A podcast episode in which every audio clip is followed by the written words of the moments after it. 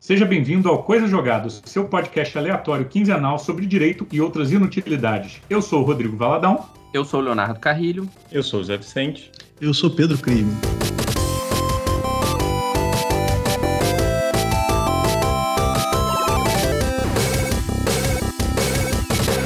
Estamos aqui para mais um capítulo, mais um episódio do nosso podcast quinzenal. É, e eu trouxe aqui para vocês, antes da gente começar aqui a, a, a, falar sobre as nossas notícias, sobre o Papo Jogado da Semana, eu trouxe aqui o feedback de alguns ouvintes. É, em primeiro lugar, o Carlos Henrique. Ele mandou aqui uma mensagem falando para a gente que a esposa dele morreu de rir. Gostou, deu parabéns pela iniciativa, gostou das falas e das opiniões. Obrigado aí, Carlos Henrique. Famoso Miquito, mas a mulher dele passa bem.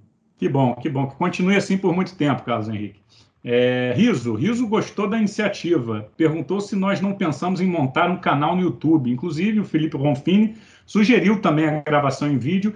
Eu acho melhor não, né? É, é, é nós não somos assim, digamos, é, nenhum Rodrigo Hilbert, então talvez seja melhor poupar os, os, os ouvintes dessa possibilidade grotesca de ver-nos no, ao vivo, ver nos, num, num vídeo. Vamos Fábio... preservar o mistério, né, Valadão? É, tem isso também, tem isso também. É, o Fábio Souza disse que riu pra caramba do Jovem Místico. Ele falou que passou mal de rir com o Jovem Místico. Nós todos rimos do Jovem Místico, né? Você não está sozinho nessa, não, Fábio. Todos nós somos um pouco de Jovem Místico e tiozão do Zap. Aliás, o riso é a minha grande. É, eu falei para ele, né? Então não vou ser processado, minha, meu amigo de, de colégio, minha grande inspiração do da tese do jovem místico que vira o tiozão do Zap. Então, Rios, o jovem místico foi para você. Foi para você. É... Um, beijo aí na, na, na, família toda, essa família explosiva. e a Patrícia Marcola disse que adorou a ideia do podcast, disse que realmente está precisando assim de um podcast com temas livres, inteligentes. É, essa parte do inteligente, eu com eu certeza... acho que ela ouviu outro podcast. ela falou que ela adorou a ideia, não foi podcast. Exatamente. Ela, exatamente, ela disse que estamos precisando de temas livres inteligentes. Talvez não seja o nosso podcast, mas enfim. Ela desejou boa sorte. É, obrigado, Patrícia. Obrigado aí pela, pela, pela, pela audiência, tá?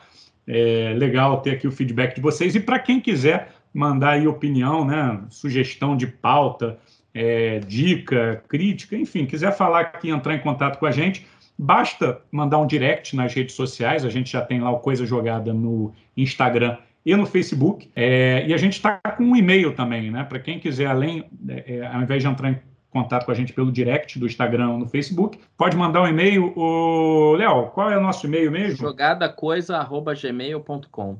É isso, a gente fica aqui aguardando a sugestão e, o, e, a contribuição e a participação de vocês. Hoje a gente vai ter um convidado, né? mais um convidado aqui. Pô, tem uma alegria imensa de, de, de apresentar aqui o Pedro Crisma é um irmão que eu tenho, um irmão que a vida me deu. Conheço o Pedro é, putz, desde que ele era pequenininho. É, o Pedro, para quem não sabe, ele é advogado, professor do IBMEC, e ele tem um podcast, Teoria Impura, sobre filosofia e teoria do direito. Eu recomendo bastante, aprendo bastante com o podcast. Pedro, seja bem-vindo. Opa, obrigado, Valada. Obrigado, Zé, Léo. Fico muito feliz com o convite e, enfim, deixo o convite para o Zé e para o Léo também participarem lá do Teoria Impura sobre filosofia, psicologia e direito. A gente é, tenta abranger mais tópicos ainda do que a gente sabe. Legal, Pedro. Tem que contar uma história aqui, Pedro, que você é, é praticamente o pai desse podcast, né? O, o pai legítimo, digamos assim. Você nem sabia, né? Tem que fazer um teste de DNA porque a ideia surgiu quando o Valada compartilhou o, Teoria Pura, e aí, como né, sempre as ideias malucas partem do, do, do, do da, da, minha cabeça, né, de, de, desse lugar ignoto, ninguém sabe do que sai, sai qualquer coisa. Aí eu falei, por que a gente não cria um podcast nerd maneiro que nem o do Pedro? Aí o Valada topou, o Zé também, e aí nasceu essa, essa criança aí ainda em desenvolvimento. Mas você é é parte fundamental. Então, essa é uma homenagem, digamos assim, coisa jogada às origens. Né? Então, tinha que revelar isso para o nosso ouvinte. Você é parte da família já. Só que o nosso podcast é nerd, mas não é maneiro. Mas pelo menos não é sobre filosofia do direito. Né? É verdade, tem esse lado bom. Nem o então, meu caro ouvinte, minha cara ouvinte, você vai ficar aqui uma hora ouvindo coisas nerds, mas pelo menos não são nem filosofia, nem teoria, nem psicologia. E nem maneiras. Não, definitivamente não são maneiras. Mas é eu, eu, fico feliz. Eu fico feliz com, com a inspiração, mas eu imagino que deva ter sido algo do tipo, cara, isso é tão ruim. Quantos cliques deve ter isso daí? 200? Dá para fazer também, né? É isso, meus amigos. Vamos lá. Vamos agora então para o nosso primeiro bloco. Então, as notícias que a gente traz aqui para você, mais uma vez notícias, enfim, um pouco é, estranhas, bizarras, é, não comuns. É, a primeira notícia que eu trago aqui é que o governo argentino abriu licitação para a compra de 10 mil pênis de madeira. Essa notícia aqui foi uma sugestão do nosso ouvinte, André Silva da Costa Barros, e foi cravado lá pela, pela Gazeta do Povo. Parece que o Ministério da Saúde da Argentina abriu essa licitação, é, inclui ali 10 mil pênis de madeira polida para serem usadas em campanha de saúde e prevenção de doenças sexualmente transmitidas. A aquisição do produto foi autorizada por um valor estimado em 13 milhões de pesos, o que dá mais ou menos 690 mil reais. O processo de compra foi, né, durante essa crise de saúde da pandemia, foi, gerou debate nas redes sociais, é, foi questionada se é adequado ou não ao momento. Eu não vou entrar no mérito, mas a questão é a seguinte: a Argentina não pode reclamar que está dura, né? E é pênis pra cacete, né? Temos que concordar que o negócio foi um tanto né, abusivo aí, né? abundante. O que é mais maneiro é que licitação pressupõe concorrência, né, cara? Então, assim, não é uma contratação direta, é realmente abrir um edital chamando o mercado. Aí, vocês, fabricantes de pênis de madeira, venham vender para o Estado, cara. Isso é muito louco. Agora, a pergunta que eu coloco aqui é a seguinte: quem, quem, como é que será que foi feita essa modelagem desse pênis de madeira? Porque aí tem a questão da concorrência também pelo tamanho, enfim, qual vai ser, qual vai ser o critério, a modalidade da contratação, entendeu? O consagrado, é, você já viu alguma, alguma licitação aí com esse, com esse teor ou não? Cara, nunca vi. E é bom que eu nunca tenha visto isso. Outra notícia que a gente traz aqui para os nossos ouvintes é, é, essa quem cravou foi o portal UOL. O homem foi engolido por uma baleia e sobrevive. Michael Packard mergulhava em busca de lagostas ali na costa de Provincetown, é, no estado americano de Massachusetts. Ele foi engolido por uma baleia jubarte, ficou ali cerca de 40 segundos dentro da boca do animal, quando foi cuspido. Parece que ele sobreviveu, está é, bem, teve apenas uma perna deslocada. Algum de vocês já foi engolido por uma baleia ou não? Todos os dias, né? No mínimo, no mínimo, assim, o, o, o, nem a baleia quis o cara, né? Que é uma, uma tragédia para ele, né? Não sei se eu ficaria feliz de ter nascido de novo ou ter ou ficaria triste de ter sido recusado pela baleia, né? E esse negócio aí foi síndrome de Gepeto, né, cara? O, Verdade. o cara não, ficar preso dentro da baleia. Pô. Ou ele é o Pinóquio, né? Que ele é muito mentiroso, ou realmente. Tem a história bíblica também, Daniel a baleia, não sei lá, o Jó, uma coisa assim, o cara que foi engolido, sobreviveu, era um teste divino, né? Vai ah, ver mas, o. Mas ele foi engolido por um peixe, né, na Bíblia, e não por uma baleia. Baleia não é peixe, baleia é mamífero, né? Então. Aí a Bíblia. Deixa eu falar. Porra, fala uma parada científica, o sol parou, o mar se abriu. Agora tu quer discutir cetáceo, meu irmão? Porra. Quer discutir se baleia é peixe, não é peixe? Porra, meu irmão. Até porque tem que ver a classificação da época, né? É, não sabe. Você conhecia o Linneu da Bíblia? Você conhecia o Darwin da Bíblia? Porra, meu irmão, tu quer discutir classificação, meu irmão? E agora começamos o nosso segundo bloco do nosso podcast Coisa Jogada, é o nosso Papo Jogado. É aquele bloco onde a gente traz aqui um, um tema palpitante para conversar, para falar um pouco a nossa opinião, para desenvolver aqui pontos de vista diferentes. É, o Papo Jogado de hoje é sobre um tema é, do ultracrepidanismo, que eu nunca tinha ouvido falar essa expressão, e é o hábito de expressar opiniões ou dar conselhos em assuntos para além do conhecimento próprio, ou seja, aquele hábito da pessoa falar sobre algo que ela não conhece minimamente. Ou seja, o que a gente faz o tempo inteiro. Tipo isso. é, esse, esse ultracrepidanismo é uma aglutinação de duas palavras, ultra e crepidan, original, originalmente publicado em inglês no ensaio de Williams Hatfield, é, com origem na expressão latina Sutorna ultra crepida, encontrada na obra de Plínio Velho, e significa sapateiro, não vá para além da sua sandália, não vá para além da sandália. É usada para desencorajar um indivíduo é, de falar além é, da sua área de conhecimento. É, mais ou menos em português é, aquela, é, é, é o famoso não fale bobagem. É... Ou então ado, ado, ado, cada um no seu quadrado. Cara, isso me lembra o papo filosófico, é, aproveitando a, a, a, presença do nosso ilustre Pedro. Primeiro, Sócrates, né, que odiava a democracia, e aí dizia que uh, o povo comum não poderia se pronunciar sobre os assuntos da política, da mesma forma como o sapateiro não fala além do sapato, o timoneiro não sabe nada além do navio, e, consequentemente, enfim, né, é, a, o conselho do Sócrates é para que não se metesse em política que não fosse o, o, o, filósofo, o rei filósofo. E tem um livro maneiríssimo aí da tradição analítica, né, o Pedro se amarra, que é On Bullshit, né, foi traduzido. Aliás, eu gosto muito mais da tradução é, portuguesa do que do que costuma se fazer, né? em vez de falar bobagem, como diz o Zé, que é sobre falar merda. E aí é maravilhoso porque a, a, internet, né, nós mesmos, somos uma grande cloaca da sociedade. Era o Carlos todo... Heitor que falava isso, Léo, que a internet é a cloaca da sociedade. Exato. Todo tipo de, de, de opinião, excrescência, coisas absurdas, elas estão ali meio concentradas na opinião pública, né? num, num certo extrato social. Mas... E aí, não sei, Pedrão, você que gosta aí do, do Harry Frankfurter, né? É isso. É isso que eu ia falar. É, a gente fica falando um monte de coisa aqui sobre, sobre coisa que a gente não sabe, eu, você e o consagrado, Léo. E, pô, não vamos pagar mico sozinho, né? Deixa o Pedro falar bobagem também. Com certeza, com certeza. Ah, não, então, então vamos começar por, por história grega, né? Que já que eu, também, que eu também não sei nada, mas uma coisa que me impressiona é o seguinte. Cara, Sócrates fala que só sabe que nada sabe, ou seja, ele não tem conhecimento de nenhum desses assuntos, e ele expressa opinião sobre todos eles, né? É uma espécie pior, de Caetano Veloso. De é uma espécie de contradição performativa, né? É, exatamente. E, e, e, o pior, ele força as pessoas a emitirem opinião. É, eu sempre leio. Eu leio os diálogos e fico e acho impressionante assim. Ele devia ser muito chato porque várias vezes ela fala assim: ah, esse diálogo terminou numa aporia, né? Mas não é que terminou numa aporia, não terminou em dúvida, é porque deixaram ele falando sozinho e foram embora, porque tipo ninguém queria ficar discutindo com ele, cara. É impressionante. Ele era mosca, era, era tipo mutuca, era, era moscardo, era um troço tão chato que ficava te picando ali, enchendo o saco.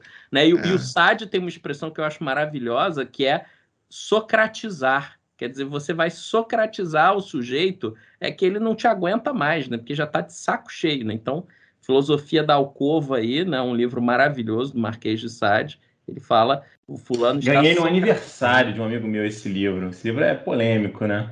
Como todos os tipo outros. de amigo te dá um livro. Exatamente. Não sei se ele queria te socratizar, hein, Zé? Aí...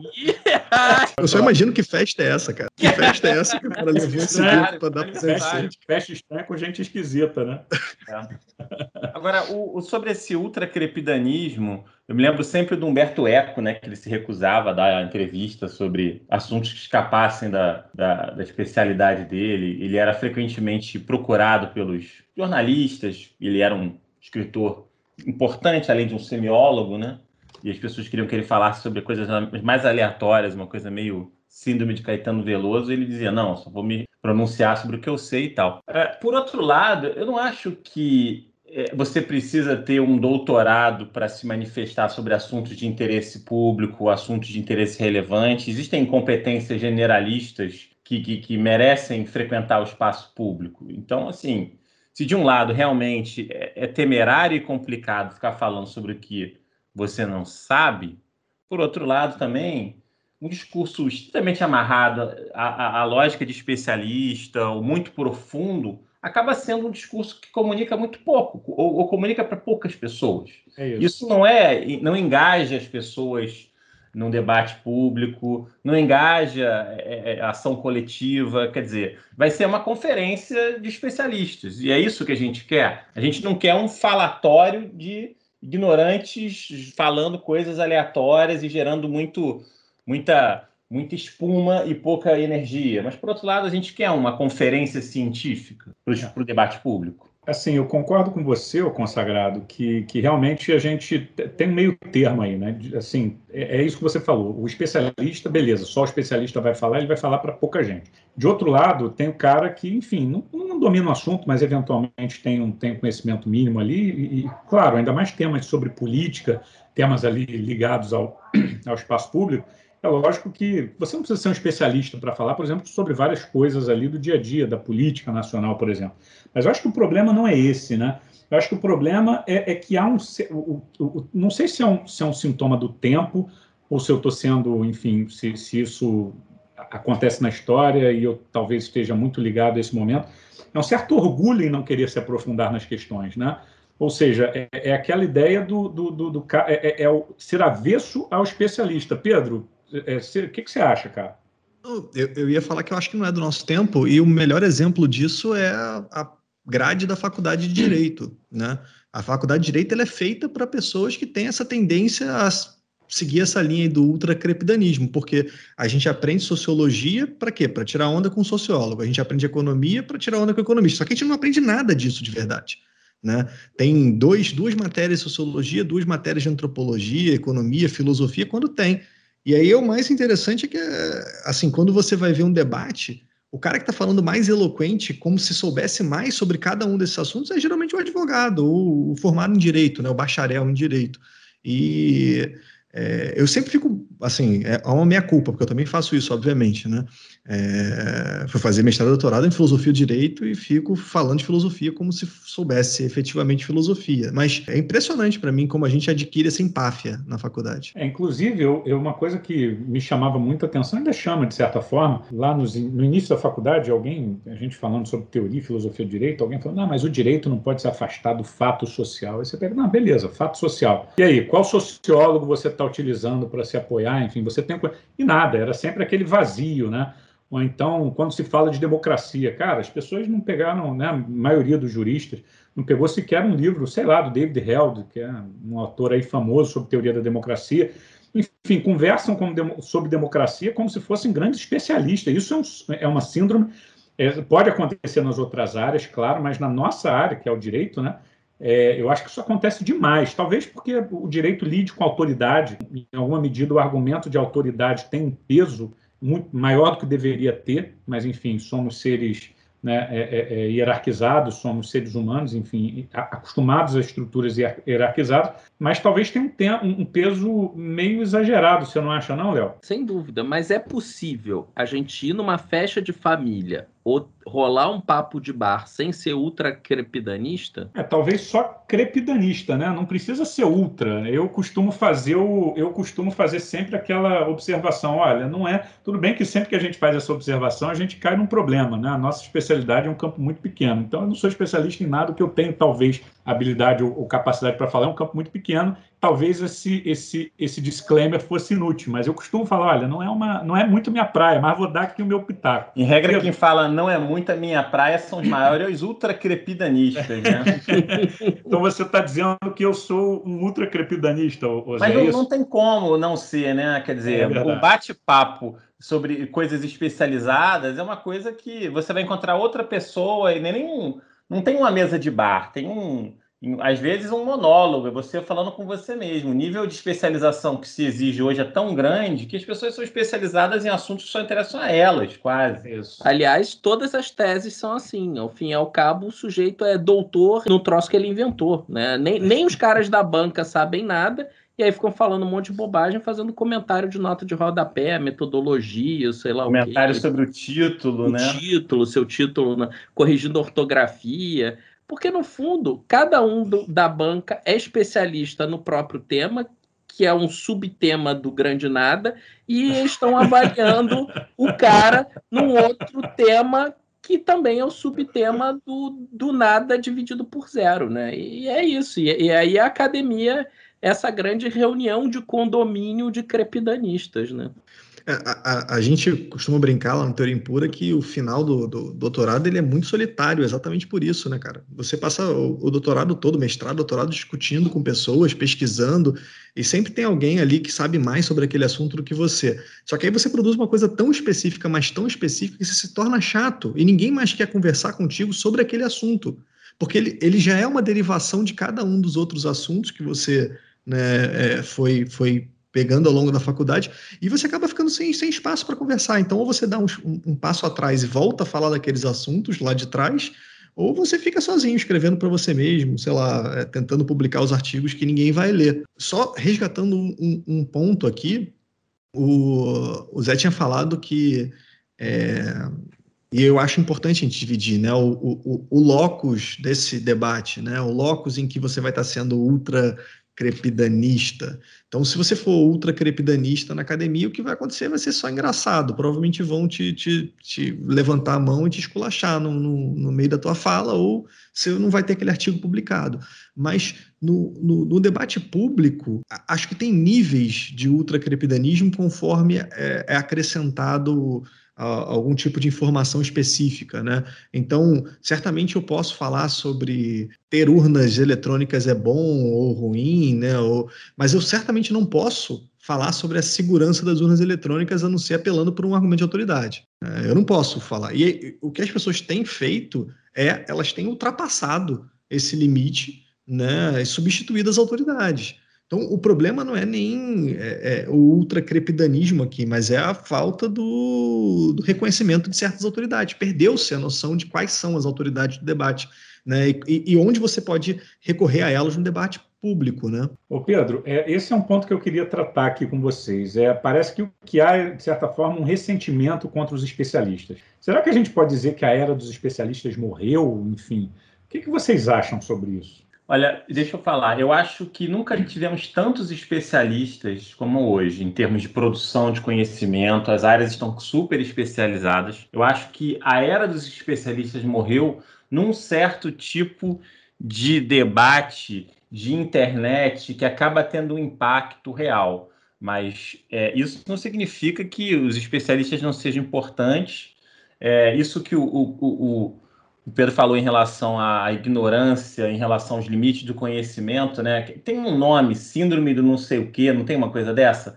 Que é, é a incapacidade que você tem, a certeza ah, é, que você efeito, tem. Efeito do Dunning-Kruger. É, efeito do Você é mais assertivo quanto mais ignorante você é. Isso é a realidade de um certo debate de internet, que motiva as massas. Agora, eu acho que é importante a gente cortar um, um pouco esse em dois níveis de análise, né? Existe cada vez mais especialista, conhecimento é cada vez mais especializado, aliás, pelo contrário. Eu estava lendo uma, era um editorial do New York Times em que ele estava falando sobre economistas, falando assim que hoje em dia a economia é cada vez mais matemática e específica, de modo que você não tinha grandes intuições como os economistas do passado, que não tinham tanta certeza e, mas que conseguiam ter insights a respeito, sei lá, Marx, é, é, Davi, todos os, os, grandes economistas. A economia política era uma economia não tão especializada. Hoje em dia você tem é, uma economia muito especializada, muito matemática e que não ousa palpites porque ela tem muito rigor, ela tem muito medo e você acaba tendo uma, uma irrelevância da disciplina. Então, enfim, eu acho que a gente vive um, um pelo eu, a gente que vive, na, na ciência a gente vive uma hiperespecialização. Aliás, o Milão Fernandes falava, né, que o especialista é o cara que sabe cada vez mais sobre o assunto, cada vez menor, até o momento que ele sabe tudo sobre o nada. Mas por outro lado, a gente tem um, um ruído de ignorantes certos de si mesmo que acaba motivando ações no espaço público. Assim, eu não acho que a era do especialista acabou, acho que ela é cada vez mais verdadeira para um certo nível de discurso. Mas, o consagrado, então talvez o problema não seja é, o fim dos especialistas, mas o problema dos especialistas no debate público. É como os especialistas se encaixam no debate público sobre temas de interesse público.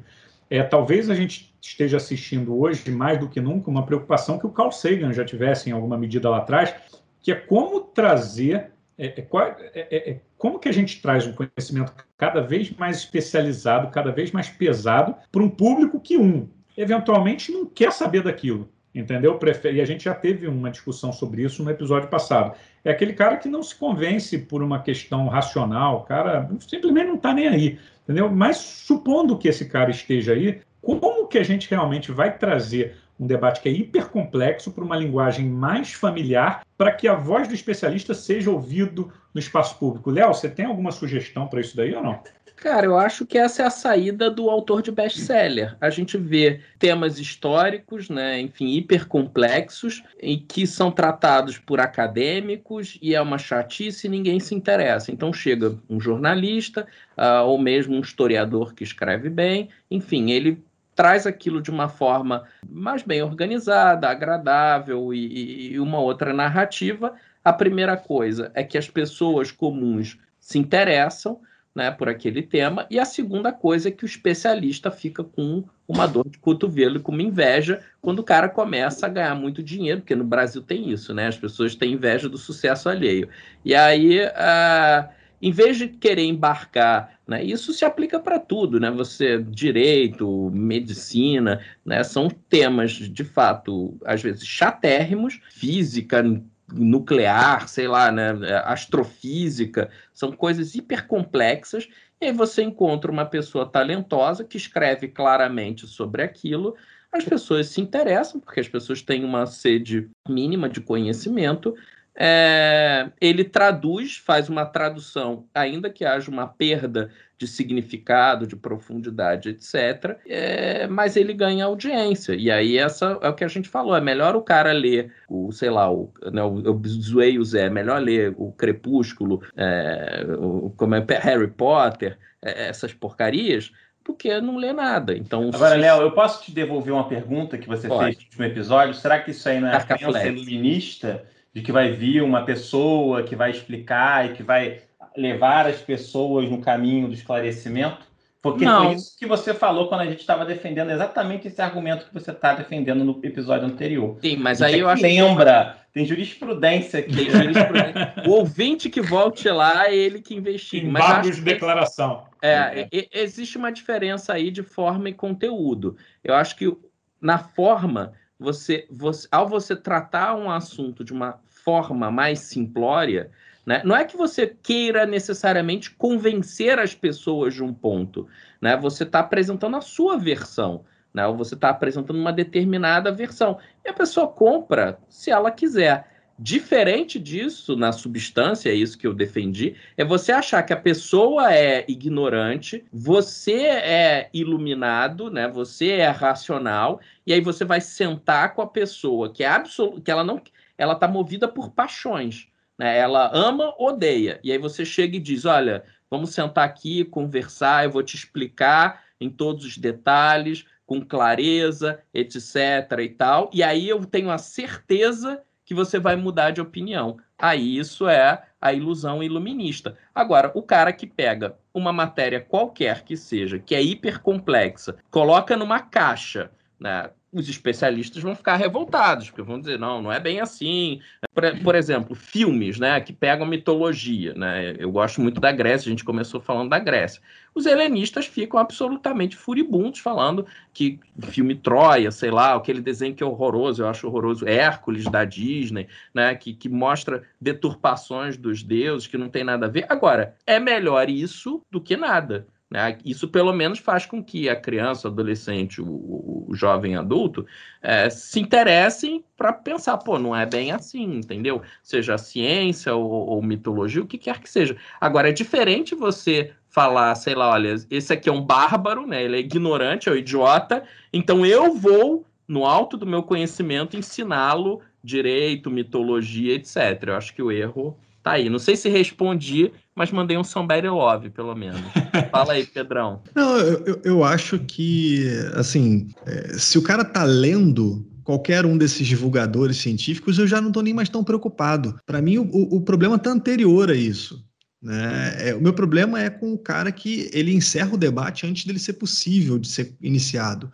Então, é, é o cara que vai ler um sei lá, um pesquisador, né, ou, ou, vai ler não, né, vai ver um pesquisador da FRJ no, no Jornal Nacional falando sobre Covid, aí ele fala, é comunista, não tem como ser verdade o que esse cara está falando, né? Ou o cara que aprendeu, né, e aí bota a culpa nos pós-modernos, que não tem, não tem outra é, tem possibilidade. É, contemporâneo, o, o, os continentais nisso daí vacilaram que é esse lance de não tem verdade, né? Eu, eu, vejo muito moleque entrando na faculdade, primeiro período, aí eu pergunto alguma coisa né, sobre objetividade, subjetividade, o cara fala, não, mas isso é a sua verdade, professor. É isso. Essa não é a minha verdade. Eu falo, porra, vai ser muito interessante verdade, fazer direito querido, assim, não, cara. Não, não, não, não, passa na prova, né? A verdade é a minha verdade, que você vai ter que botar lá e. Enfim, é o socal que o diga, né? Você joga, se joga aí da ponte, vê se não é verdade que você vai morrer. É, exatamente. Então a gente falou aqui basicamente que o acumulado de experiência traz uma especialidade, uma necessidade de especialização muito grande, ou seja, cada um é cada vez. Pessoas são cada vez mais especialistas em temas que interessam a ela ou uma comunidade muito pequena. E existem questões que são de interesse público e que não apenas os especialistas vão ter ali uma opinião, porque faz parte da própria questão pública. É, o problema não está tanto, então, em, em, em ser ultra crepidanista, mas o, talvez o problema seja é, no limite do ultracrepidanismo, né? ou seja, o cara não tá, o cara está avesso a, a, conhecer a possibilidade de ouvir algum especialista, de saber o limite da sua própria ignorância. É, e aí tem problema de comunicação, né? Como que os especialistas se comunicam? É, esse é o desafio, é, eu acho que dos nossos tempos. E agora nós chegamos ao terceiro e último bloco do nosso programa, que é aquele que você já conhece, é o bloco das dicas culturais. É aquele momento onde a gente dá aqui uma dica de algum livro que a gente esteja lendo, um livro, jogo de videogame que a gente esteja jogando, enfim, uma série que a gente esteja assistindo. E eu vou começar então é, pelo nosso convidado. Pedro, qual é a sua, sua dica cultural de hoje? É, eu não vou recomendar o meu podcast, porque seria fazer muito jabá, né? Poderia recomendar o do, do, amigo que já foi citado hoje aqui, o Abstratamente, né? o podcast Dani Lourenço, mas na verdade é uma, uma, dica séria, que é o livro Tempo de Mágicos. Cara, eu gostei muito desse livro, ele foi escrito pelo Wolfram Eilenberger, eu acho que é, ele é alemão, ele basicamente pega é, quatro filósofos né, e segue a história deles ali num, numa mesma época, no, no 1900 e 10 por ali, né, até 1920 e 30, que é o Benjamin, o Heidegger, o Wittgenstein e um que eu nunca consigo saber o nome, mas o Carrilho pode me ajudar, que é o Cassirer. Cassirer. Cassirer. É. E é, é fantástico, muito bem escrito, assim, mesmo os filósofos que a gente gosta menos, a gente, né, eu gosto muito de Wittgenstein, então eu, eu, acabo lendo várias coisas de biografia dele, mas Heidegger e o Benjamin eu gosto bem menos e foi muito prazeroso ler sobre a, a vida deles, bem bacana. Maravilha, Pedro, inclusive esse livro aí, o primeiro você me indicou, comprei, mas ele está aqui ainda empoeirado na minha estante. É, Consagrados, qual é a sua dica aí dessa semana? Minha dica dessa semana é um filme injustamente esquecido, que talvez você já tenha visto, mas você viu com um olhar errado. O filme é Os Embalos de Sábado à Noite, de 1977, com John Travolta. Esse filme, eu revi esse filme recentemente. Eu tinha uma ideia, que eu vi esse filme quando era criança, enfim, que era o John Travolta, Tony Maneiro rebolando. O filme, na verdade, é um filme social sinistro, com morte, suicídio, sexo grupal, estupro. É um filme numa Nova York dos anos 70 ali, super suja é um problema social, o cara brigando com o pai, brigando com a família, é um negócio de escapismo, é um filmaço. O filme tem um final abrupto, é um filme assim que é perturbador. Ou Você seja, é o Brasil de 2021. O filme Os Embalos de Sábado à Noite não é o que você está pensando, não é aquele filme é, com uma redenção de um cara que rebola. É um filme muito o, estranho. O, o, Assista os embalos de sábado à noite e você vai concordar comigo. O consagrado, é, talvez o pessoal, pena que esse filme não foi lançado agora, né? Porque no Brasil ele poderia ter, o, o, ao invés do nome de embalo de sábado à noite, poderia ser Sextou, né?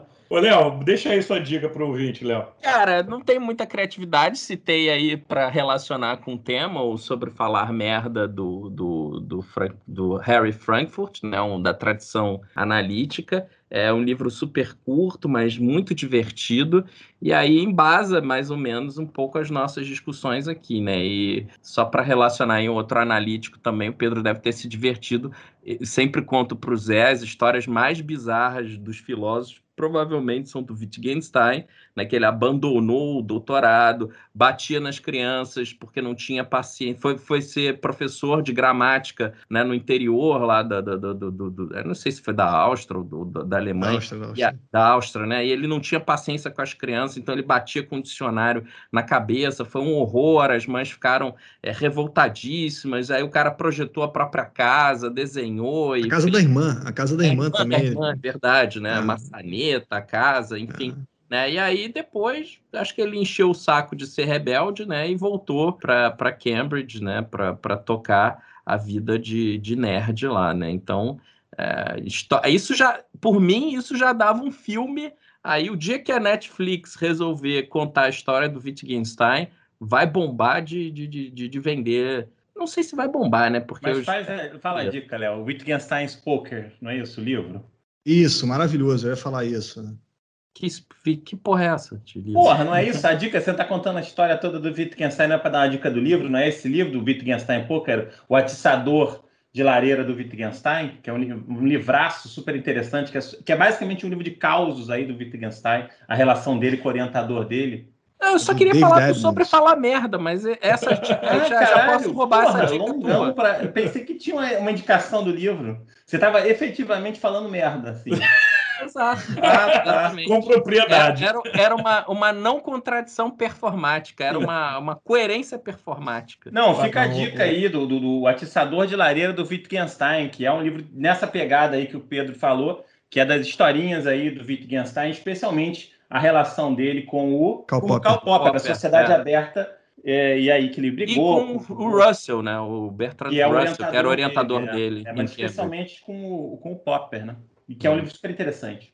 não era orientador bem, né? Orientador. O cara entregou o trabalho pronto e depois ele ainda falou que o Russell não entendeu nada do que ele escreveu. Não, então ele foi um orientador de verdade, né? De verdade. É né? um orientador mesmo, Pedro. E aí ele falou assim: e essa nota de rodapé aqui, ô Wittgenstein? Porra, meu irmão.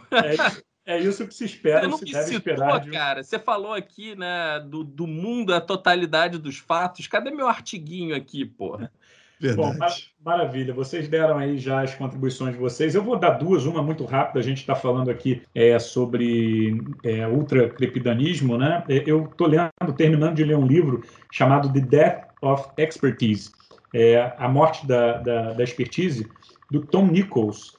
É, o livro fala um pouco sobre essa campanha atual contra o conhecimento estabelecido e por que, que esse é um tema que importa. É um livro que eu estou gostando muito, bem interessante. Mas talvez a dica principal e, digamos, a dica menos séria, é, em alguma medida, seja o livro Duna. Eu estou lendo, terminando agora de ler, é, conheci a história, claro, mas o, o filme está para ser né, lançado aí é, daqui a alguns meses, o, uma, uma, uma nova uma nova, né, um novo filme do Denis Villeneuve, que foi um, é um cara craque, que fez vários. Eu vi essa filmes. semana o primeiro o filme de 84 é horrível, do, do David Lynch, é patético. É, exatamente, é horrível esse livro, esse filme, enfim.